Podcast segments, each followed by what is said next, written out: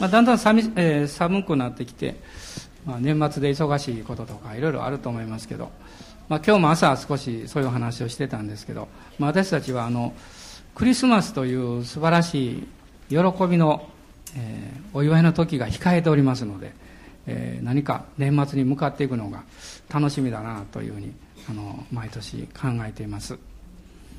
あのクリスマスというのはこれはあのクリストマス、まああまあ、クリストっていうのは、まあえー、キリストのことですね。マスというのはあの礼拝あるいは、えー、特別にこうお祭りをするお祝いするというそういう意味を持っています。だから、まあ、これはあのキリストのミサという意味なんですけど、まあ、イエス様を礼拝する、まあ、これが、えー、クリスマスのあの中心です。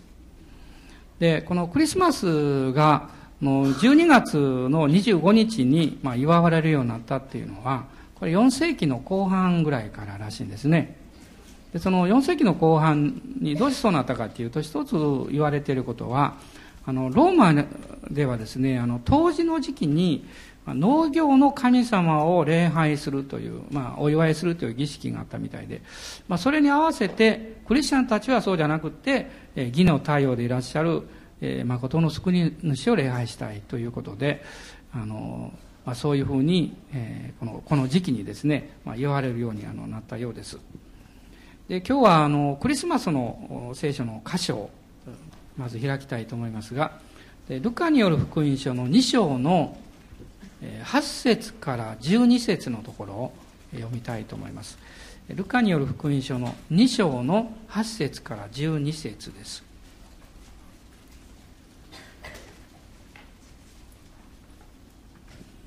8節から12節ご一緒にどうぞお読みください。さてこの土地に羊飼いたちが野宿で夜番をしながら羊の群れを見守っていた。すると主の使いが彼らのところに来て主の栄光が周りを照らしたので彼らはひどく恐れた。見つかいは彼らに言った。恐れることはありません。今私はこの民全体のための素晴らしい喜びを知らせに来たのです。今日ダビデの町であなた方のために救い主がお生まれになりました。この方こそ主キリストです。あなた方は布にくるまって会話桶に寝ておられる緑子を見つけます。これがあなた方のための印です。はい、まあ、救い主が、えー、今日ダビデの町で、えー、お生まれになった。このダビデの町というのはベツレヘムのことです。まあ、ベツレヘムはダビデ王様のこの出身の町であったわけです。で、ベツレヘムというのは、まあ、そのままの意味は、あの、パンの家という、まあ、美味しそうな名前なんですね。で、この地域は、エフラテという、この地域の中にありまして、まあ、エフラテっていうのは穀物の地と言われています。まあ、当時としては、あの、あの、まあ、食料蔵のようなですね、まあ、そういう地域であったようです。で、ベツレヘムの町そのものというのは実は、あの、ヨシュアと一緒に、え、石膏に行って、え、信仰を持って報告をしたカレブ。カレブが建てた町なんですね。でも、このベツレムの人たちの不信仰によって、ある時期は死の町、嘆きの町、悲劇の町になりました。神様の祝福があっても、それを受け止めることができないと、祝福は失ってしまいます。まあ、その時代がこの四式の時代なんですね。しかし、神様が約束と信仰を持って与えられたその祝福というものはなくなるわけじゃないんですね。神様はダビデの町を、このベツレヘムを覚えていらっしゃって、そして、文字通り、このダビデの町として、救い主が誕生する場としてですね、備えられたわけです。で、私はそれを考えたときにですね、まあ、人間っていうのは、あの、いつもどこかにいるわけですね。あの、偏在できるわけじゃありません。私は今アメリカにも同時にいます。そんな人はいないわけで。あの、皆さん今ここにいる。ここにいるということは、他にどこにもおれないということなんです。で、神様はですね、私たちが今いる場所を非常に重要に考えておられるということです。私たちがおる場所というのは、神が導かれて、神がそこに何か計画を持っておられる場所なんですね。ですから、毎日毎日皆さんが職場であっても、家庭であっても、教会であっても、あるいは他の場所であっても、あなたがこの生活される場所、そこに神様の恵みと祝福が来るんだということを信じましょう。アーメン。そうするとこの12月もね、素晴らしい月になると思いますよ。どうぞ大人の方におっしゃってください。今月はすごいよって。1年後のまとめの祝福がありますよ。あなたは告白したようになりますから。本当ですか？ら。いや、そんなん言われても信じられん。そうかもしれませんね。でも、それを信じて告白しましょう。で、ベツレヘムというのは、あの、アラブ、あの、アラビア語では肉の家という意味なんだそうですね。お肉の家という意味なんだそうですけど、あの、世界中にですね、ベツレヘムっていうのが実はいくつかありまして、南アフリカとか、えー、それからオランダかな？それからアメリカにもありますね。6カ所ぐらいあるそうですよ。ベツレヘムっていうこの名前の町が。で、私は富田林に来て、あの、非常に驚いたのは、あの、この富田林がですね、ベツレヘムと姉妹都市であるということを聞きまして、私は一瞬イスラエルかなと思ったんですけど、まあ、残念ながらアメリカ、残念ではないですけど、まあ、イスラエルではなかったんですけど、まあ、アメリカだったんですけど、まあ、でも、あの、それを聞いたときにとても励まされました。ね、まあ、荒野街道のこの参道で、えー、宿場町で、えー、古いお寺がたくさんあって、え、何か福音を伝えるのは難しいのかなというふうに感じていた。でも神様が導いてくださったこの町がなんとですね、主を信じている、まあ、先人たちというか、本当に、えー、イエス様の信仰を持って戦ってきてくださった人たちね、そういう人たちがね、いろんな形で、この地域にも素晴らしい影響を与えておられるんだということを聞きまして、とっても励まされました。まあそういう働きをなさった方とも、あの、しばらくお会いしましたけれども、あの、それから、この歴史を読んでいきますとですね、まあこの河内一帯というのはリバイバルが起こっているんですね。すごいリバイバルが起こっているところなんですね。で、この地域の上司とか、長野県、あ、長野の上司、長野県じゃなく長野ですね。あの辺りの上司とかはクリスチャンだったそうですね。えー、あの、いわゆる戦国時代です。まあですから、実はこの地域というのは、その、その戦国時代、いわゆるザベルが来て、あと39年の間、あの、すごい伝道がなされましてね、39年ぐらいの間に約26、7万ぐらいの人がクリスチャンになったと言われてるんですけど、で、そのリバイバルのメッカーみたいなところがこの地域なんですよ。すごいですね。やっぱ私たちは悔い改めてね、こう難しいなんて思わないんで、あの、本当に神様の見てがものすごく働いている場所だということをお互い信じていきたいと思います。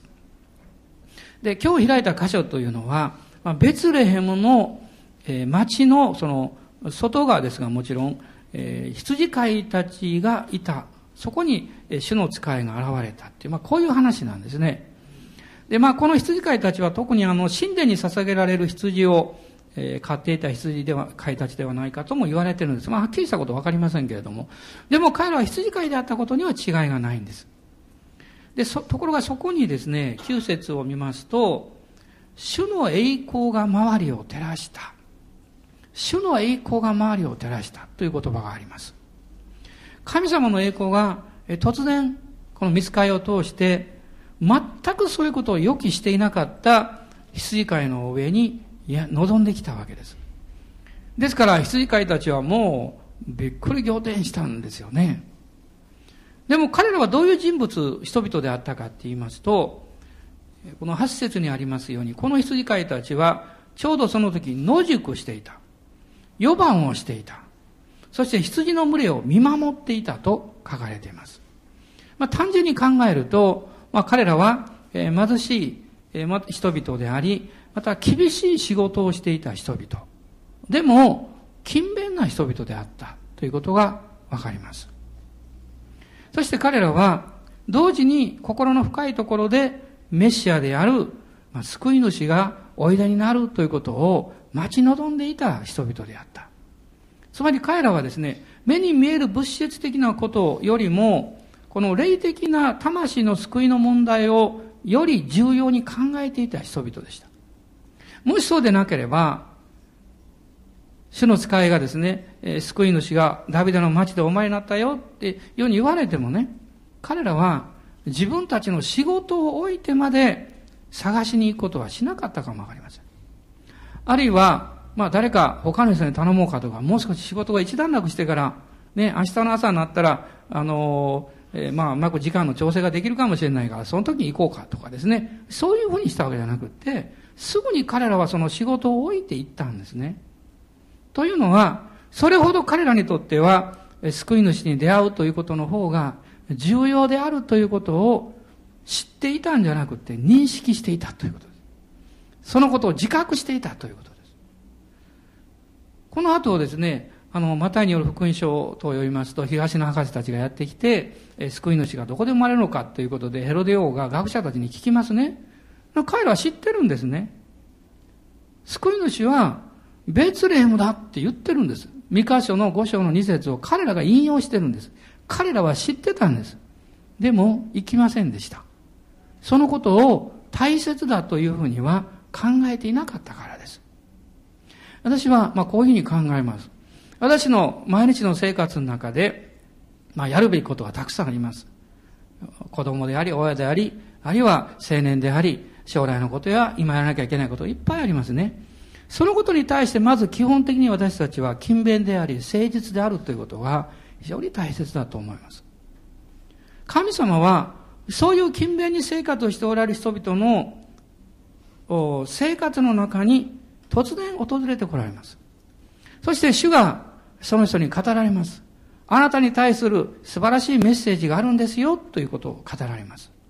ね、その時にあなたはそれをどのように受け取っていくんでしょうかいやあの、それは素晴らしいかもわかんないですけど、今やってることの方がちょっと大切なんで、すぐには従いませんということなんでしょうか。少なくとも、この羊飼いたちは、そうではなかったわけです。の信玄の五章の21節というところを開いていただきます。信玄の五章の21節です。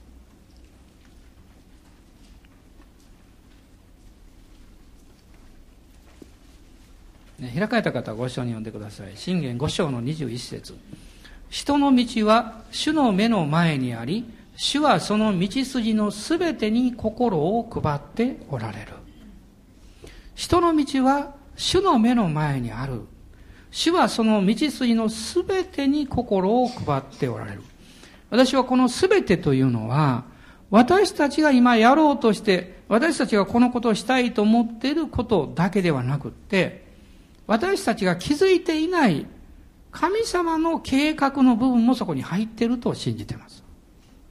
ということは、今自分が何かしているときに、別の導きが与えられたときにですね、いや、私のやるべきことは、それは入っていませんということではなくて、神様あなたの導きであれば私はそのこともいたしましょう。ということですね。でも、そういう信仰は別に特別な信仰ではなくて、一番最初に言ったように、あなたがいる場所が、あなたが働いている場所が、あなたが生活している場所が、実は神様によって導かれた場であるということを受け止める必要があります。私は、あの、ルツ記の2章が大好きです。ルツが、えー、ナオミと初めてでしょう、多分彼女にとっては。彼女にとっては異国の地、ね、ユダヤ人たちが住んでいるベツレヘムという町にやってきた。そして、そこに来てですね、彼女が、まずやろうとしたこと。それは、自分がなすべきことを考えました。何ができるんだろう何をしなきゃいけないんだろうつまり私たちが、私は今何をしなきゃいけないのか、何ができるのかということを考えたときに、自分の知を少しずつ発見していくんです。ただ皆さんが新しい職場に行ってですね、ぼーっと座ってても何も発見しないと思います。でも、私は今ここで何をしたらいいんだろうかなと考えます。そうするとやるべきことが見えてきますでしょちょうどあの、あの、えー、時々その、お風呂が上がりますと、あの、鏡のところが曇ってですね、見えないですね。で、皆さんどうなさいます？こう拭きますか？私時々ドライヤーでガーってやることがあるんですね。あの、ホテルの中でよくそうします。ガーってやるですね、そうそう、スーってこう、真ん中からこう、見えるようになるでしょ？ああいう感じですよ。私たちは神様、今あなたがここで私に導こうとしていることは何なんでしょう？私は何をすべきなんでしょう？ということを考えるところから始めると、少しずつ見えてくる。その領域が広がっていくわけです。そしてその広がって見えてきたその領域というのが、あなたに導かれている場なんですよ。神様はそのことも含めて、あなたの人生の道筋に心を配っておられる。まあ、今開きませんが、あルツ記の2章の最初を読まれたらこう書いてます。ルツは落ち穂拾いに行きます。ね、そして、あの、興味深いことは、図らずもという言葉があります。彼女が見えてきた場所がありまして、この場所で落ち穂拾いしようと言って、落ち穂拾い始めました。すると、図らずも、それは、ボアズの畑であったと書いてます。やがてボアズと結婚します。ボアズはキリストの雛形です。彼女にとっては最初はボアズの畑だとは知らなかった。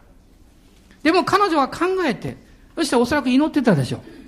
そして、ナオミさんも家で祈ってたはずですよ。ね、ルツさんが異国の地でいじめられたりしないように、良い仕事が見つかるように、この、いわゆる祈りのチームです。その結果、神様は彼女にある畑を導かれた。それが図らずもボアズの畑であったと書かれています。このことを皆さん理解していただきたいです。あなたが信仰の目が開かれて見出すことのできる場所は、神があなたに委ねられた場所になります。たとえそれが神様が導かれてあなたに与えようとしている場所であっても、あなたが信仰的に目が開かれていないと、それは異国の地です。やがてあなたはそこから何も収穫を得ないで立ち去っていってしまうでしょう。羊飼いたちは自分たちの持ち場を知ってました。ですから勤勉に働いてました。しかし彼らの霊的な状態は、その働いていることにとらわれてはいなかったんです。その場所を通して神様からの祝福を得ようとしてたんです。霊的祝福を優先したんです。あの、カレブは、えー、後に、ヨシュアがリーダーになりまして、え、彼は神様が約束されたヘブロンの地を取りに行こうとします。でもその時に彼がした行為はどういうことであったかというと、ヨシュアの許可を得ることでした。普通はそんなことする必要ないんですよ。常識で考えると。彼は勇敢にももう40年間、もう何にも文句言わないで、イスラエルの人々の不信仰にも付き合って、そして勇者として歩んできました。そこにいたイスラエルの全、もう民族はですね、民は、部族は、カレブが勇者であり、神様がヨシアは建てられたけど、ナンバー2は間違いなくカレブであるということをみんな認めてました。でも皆さん、カレブの霊的な祝福を受けることのできた秘訣、彼の素晴らしさどこにあったんでしょう？彼の謙遜さなんです。彼はそういうふうに、ああ、私はもう行くぞって言ってもみんな行ってらっしゃいって言うでしょう。そういう権利を、資格を持ってました。でも彼はそれを自分で使わなかったんです。リーダーのヨシュアのところに行って、そして神様の約束を思い起こしてもらって、ヨシュアから祝福をもらって彼は出かけるんです。皆さん、今日その、え手順を抜かしてしまって、祝福を失ってしまう人がたくさんいるんです。この世の中においてはそれを抜かしてしまって混乱を招くんです。私ができるんだからいいだろうとかですね。私が今たまたまやるべきチャンスがあるんだからできるだろうと。私はまだあの、伝道者の頃に、ある、えー、要件について判断を求められて、私は、あの、まあ、先生に言った方がいいかなと思ったんですけど、まあ、これはこういう判断しても先生もそう思われるだろうからいいだろうと思ってですね。で、あの、いいんじゃないですかって言ったんです。するとすぐすかさずその後ろにいた姉妹、先行の、信仰の先輩の姉妹が私に優しく言ってくれました。でもね、これは、ちゃんと先生に話した方がいいんじゃないですかって。その時はっと気がつきました。たとえ同じ結果であったとしても、私は霊的リーダーの、を優先して何かを決定する立場に取ろうとしている自分が傲慢であるということに気がつきました。そして私はすぐにそのことを悔い改めました。もちろん、それを先生に言っても、結果は同じでしたよ。私が決めようとしたことと同じ結果でした。でも全然違う。それは、霊的祝福のある結果と、その霊的祝福がない結果なんです。皆さん、結果そのものは変わらなくても、そこに神様からの霊的祝福があるかどうかということは、これは大きな問題なんです。それを失っていくと、私は魂が干からびてしまいます。やがて様々な問題というものを生み出してしまいます。カレブは、ヨシュアからの霊的祝福を得て勝ち取ったヘブロン。ですからヘブロンは霊の祝福の場所になったんです。この羊飼いたちは、メッセージを聞きまして、そして、どうしたかっていうとですね、最初は恐れたんですね。もう、ルカによる福音書の2章をもう一度戻っていただきたいんですが、主の栄光が彼らをですね、周りを照らしたので、彼らはひどく恐れたと書いてます。ひどく恐れた。神様の、この栄光を受けられなくなった人間、罪人は神様の臨在を基本的に恐れています。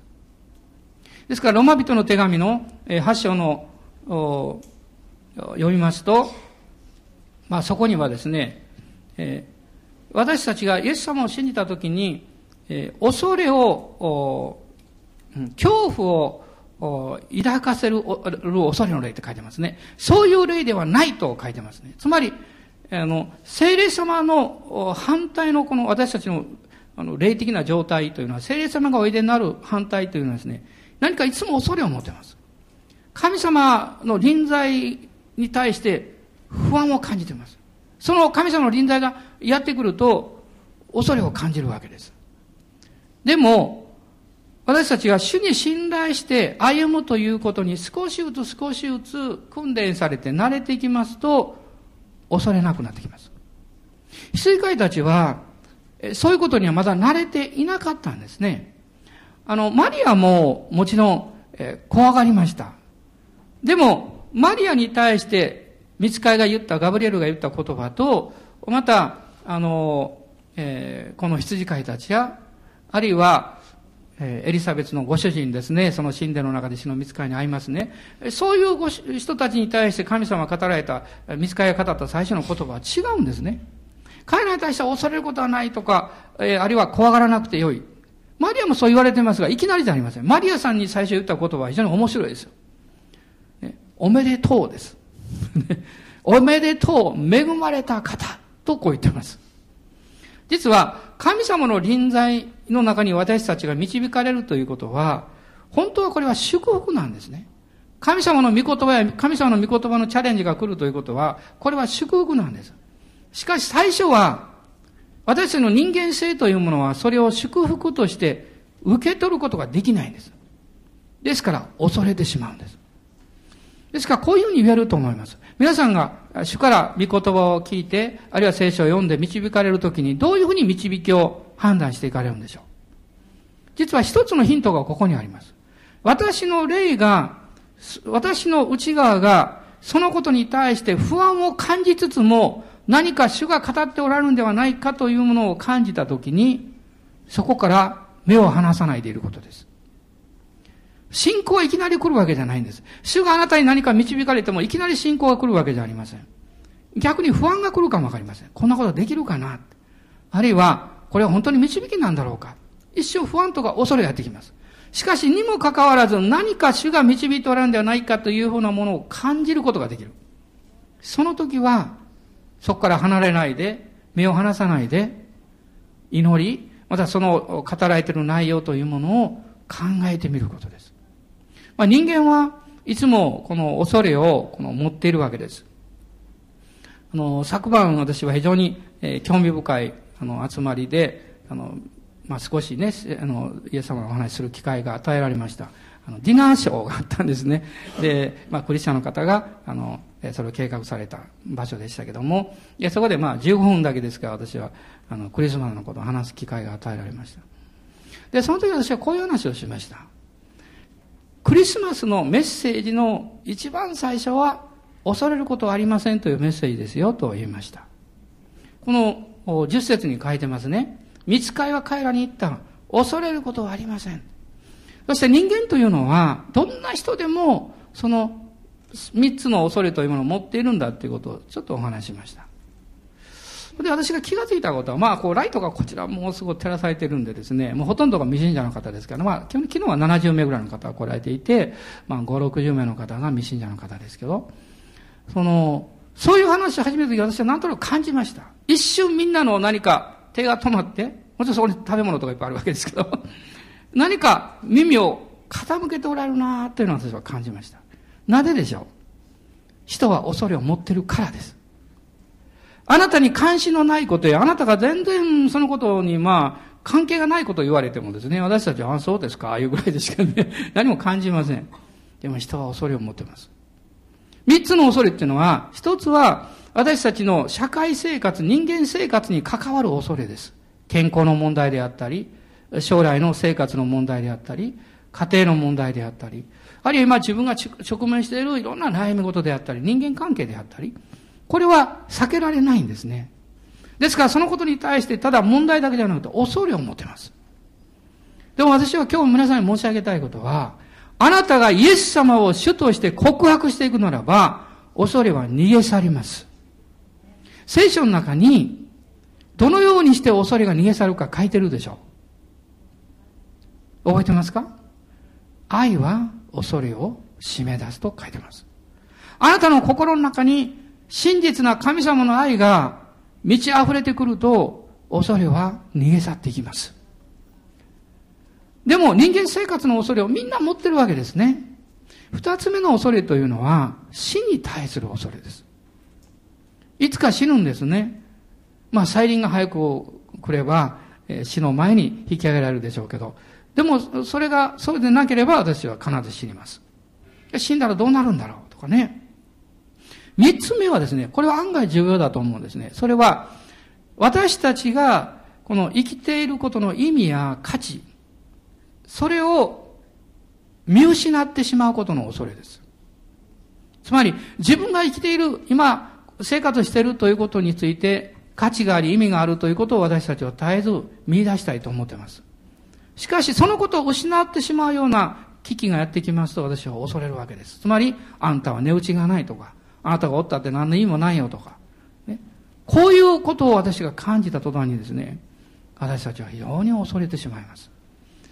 特に今のような時代というのは、この問題は非常に大きいと思います。人は、どの、どこで自分の人生の希望を持つことができるかということを一生懸命探しています。生きる希望ですね。あの、12月の1日というのは、命の日なんだそうです。皆さんご存知ですか？命の日。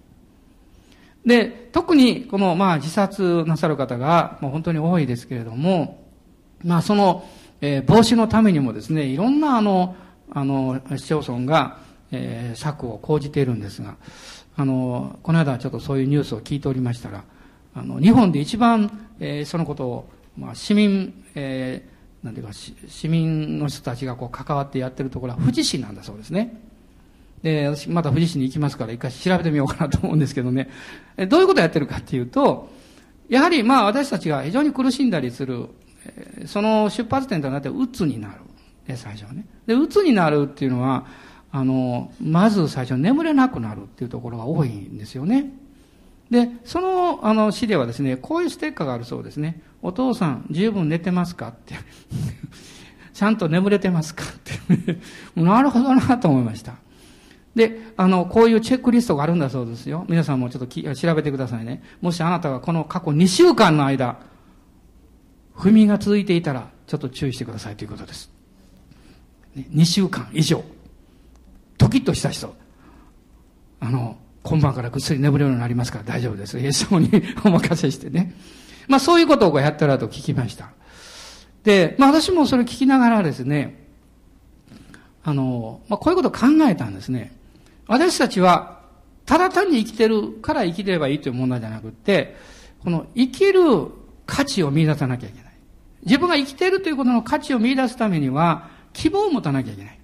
その希望を持つためには、私たちが価値ある存在であるということを見出さなきゃいけない。つまりあなたが大切な存在であるということを見出したときにあなたは希望を持ちます。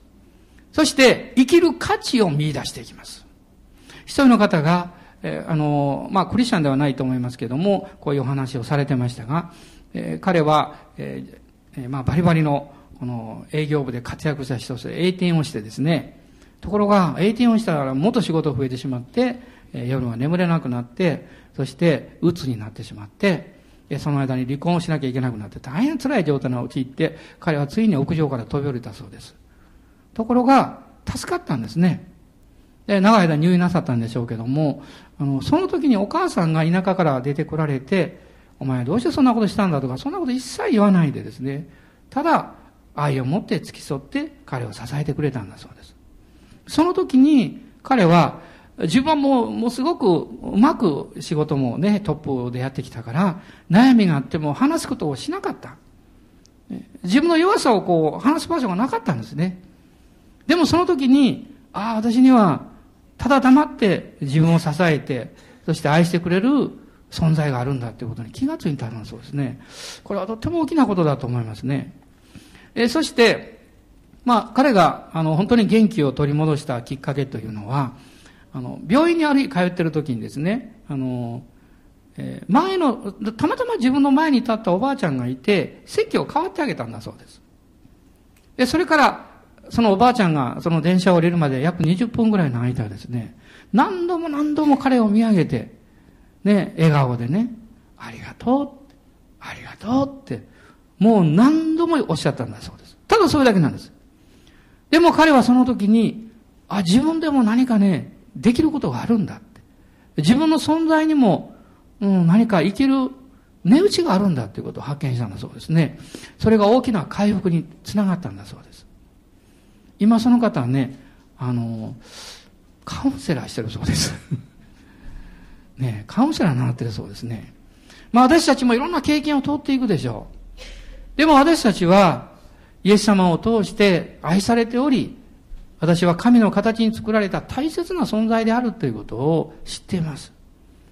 そのことをもう一度私たちがこのクリスマスの時に神様に感謝するということが必要じゃないでしょうか。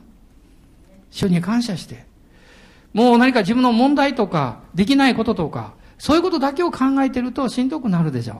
まあもう、鬱的な気持ちになるでしょうね。でもあなたの中には、キリストがいらっしゃいます。あなたのうちには聖霊様いらっしゃいます。そしてこのお方があなたのうちを神様の愛によって満たしてくださいます。まあ、恐れの根っこというのは、やはり人間の罪から来ています。誠の神様から離れてしまったという罪から来ています。でもそのためにイエス様が十字架にかかって、そして私たちをあがなってくださったわけですね。ですから、私たちの普通の生活において、あの、ある人は人間関係においてですね、恐れを持ってるかもわかりません。ある人は何か自分のやるべき仕事の前に立つと何かこう手が動かないというか、体が進めないというかね、そういう不安を経験するかもわかりません。それはいろいろ状況が違うかもわかりません。恐れというのはいろんなところにこう入ってくるんですね。入ってくるんです。でも、あなたや私を十字架によって永遠にあがなってくださったキリストの十字架の救いは、あなたの生活の具体的な部分に力を表すことはできるということです。ただそのためにあなたがその信仰を持ってそれを応用しなきゃいけない。あの、チャップリンという人は、その人間が生きるのに必要なのは勇気と愛と少しばかりのお金であると言ったそうですけど、非常に元気、あの、何か現実的な 答えだなと思いますけど、でも私たちは、いや、それだけではダメだよと言います。そこに、イエス様を信じる信仰が必要だ。誠の神様を信じる信仰が必要だ。なぜかっていうと、でなければ私たちはかろうじてやり遂げることができても、勝利者にはなれない。聖書はどう言ってますか？あなたはイエス・キリストにあって、圧倒的な勝利者になるんですと書かれてます。アーメンでしょうかどうぞ大人の方に言ってください。あなたは勝利者ですよって。いや、そんな顔してなくても。今日、今日からね、勝利者ですよって。あの、もう随分前ですけど、一人の夫人の方が、あの、イエス様を信じて、私にこういう話をしてくれました。私は救われるまで、えまあ、救われまでというよりも、あの、救われてから、もうその問題が続いたんですけど、もうつい最近まで、もう私は夕方になるとですね、5階の窓から飛び降りようといつも思ってましたって言ってました。でご主人が言葉ともう暴力を振るったからです。彼女は恐れを持ちます。皆さん、それが続いていくとね、その時間が来ると恐れが来るんですよ。ね、しかし彼女は一つのヒントをいただきました。それは、イエス様の十字架と御言葉によって勝利するんだということを教えられたんです。彼はそれを、彼女はそれを行動しました。どう行動したんでしょうその時間になって心が不安になってくるとメッセージをつけ始めたんです。テープで聞き始めたんです。でもう機械は強いですから。かけますとずっとかかってますからね。彼女の心の中に不安がやってくる、恐れがやってくる、そしてメッセージが聞こえてきます。このバトルで、これまさに霊の戦いですよ。そして彼女はついに勝利しました。その恐れる時間に恐れる必要がないことに気がつきました。イエス様の十字架の贖いと救いを私のこの恐れる時間も贖ってくれたんだということを信じたんです。今日皆さんにとって恐れや不安はどこにあるんでしょう？あなたがイエス様の十字架の救いの力をそこに当てはめる領域がもし必要ならば、残ってるならば、どうぞこの礼拝から始めていただきたいんです。不安な心が来た瞬間に言うんです。主よ感謝します。恐れます。そしてできれば笑ってください。できれば笑ってください。これは勝利の秘訣です。えー、私は時々、えー、車の中でやります。人の前ではやりません。誤解されますから。車ってどこ、あの、奉仕に行ったりするでしょ？であるいは、あの、いろんなことありますね。何かその時に不安が来たり恐れが来ることがあるんですね。その時私はすぐに告白します。もちろん人が乗ってない時ですよ。大きな声で言います。主よあなたは勝利者ですハレルヤはっはっはと言います。どうぞ皆さん実行してください。本当なんですよ。なぜかっていうと、笑うというのはもう勝利の確認なんですよ。勝利の確認です。それを宣言して、そしてそれを勝ち取るんです。しばらくするとまた不安がやってきます。同じことあります。イエス様の十字架は勝利ですハレルヤと片手離して、まあちょっと危ないですけど、ハレルヤって言って、そして、あ、あ、あ、と言います。思いは人間的なものですから、神様のこの聖霊様の働きには絶対勝てないんですよ。でもその聖霊の働きを私たちがお迎えするのは何なんでしょうか？御言葉です。その御言葉の中にあるイエス様の十字架のこのあがないの事実です。それを受け止めるんです。例えば悩んでる人、なかなか人を許せない人、あるいは何か人の言葉にいつも振り回される人、それはあなたの思いの領域がいつも敗北してるからです。そこに勝利を持ってこなきゃいけないんです。どうして人を怖がるんですか？人を怖がったら仕事も失敗します。人を怖がったら、あなたの対人関係も、あなたの生活も必ず敗北者になります。私たちはまず勝利者であるべきです。これは主がくださったものですから。もし皆さんがその勝利の力を十分得ているのにそれを用いていない人を見て、あなたがそのことをはっきり知っていたら、もうなんとなくですね、うずうずでしょ。もうどうしてって、もう、どうしてあなたそれを使わないのって。イエス様はそういうことを私たちにおっしゃってるんじゃないでしょうか。神様はあなたの生活のあらゆる領域に勝利を十字架によって与えてくださったんです。あなたがそれを持って生きるならば、外側の現れがどうであってもあなたは敗北者ではありません。時には負けることは勝利です。時には相手に譲ることは勝利ですよ。それは、あなたの方が霊的な力が上だからそそれができるんです。神様はこういう恵みというものを十分に与えていらっしゃいます。どうぞ人の問題でこだわったり、いつまでもくよくよしたりですね、そういうことをしないようにしましょう。これは私たちに損失を被らせます。主をおっしゃいました、あ、主の使い言いました。恐れることはありません。私は素晴らしい喜びをあなた方に知らせに来たのだと言いました。そしてこれは救い主に出会うことです。救い主を知るだけじゃなくて、救い主に出会うことです。あの、アメージング・レースという、まあ賛美は、まあ最近はね、世の中でもしょっちゅう使われますね。結婚式にもあの、しょっちゅう歌われてるね、そういう歌ですけど、皆さんご存知のように、こう、ジョン・ニュートンという方が、これ作ったわけですね。えー、彼は、とても素敵なお母さんがいたんですね、本当は。で、3歳の時からお母さんは彼に聖書の話をして、その信仰を分かち合ったそうです。ところが、この大切なお母さんが7歳の時亡くなってしまったんですね。まあ、あと彼は、まあ、勉強のためにいろんなところの送られたりしたんですけど、結局、彼は人生が嫌になって、で、まあ、最後はその奴隷船の船長にまでなりました。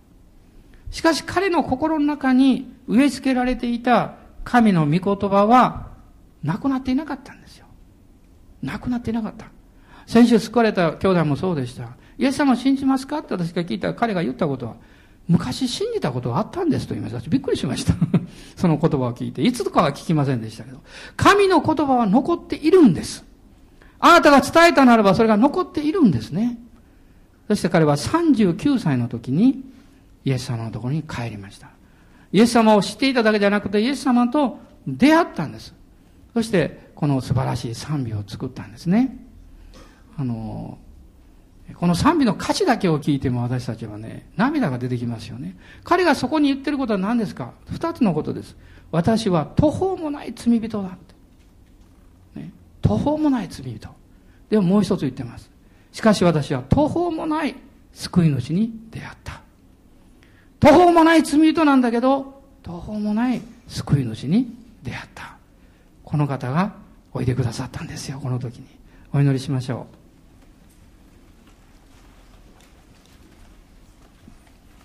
う。アーメン。イエス様感謝します。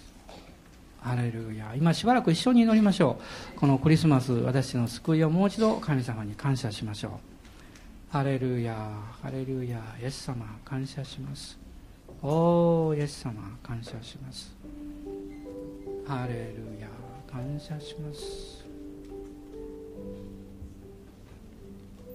アメン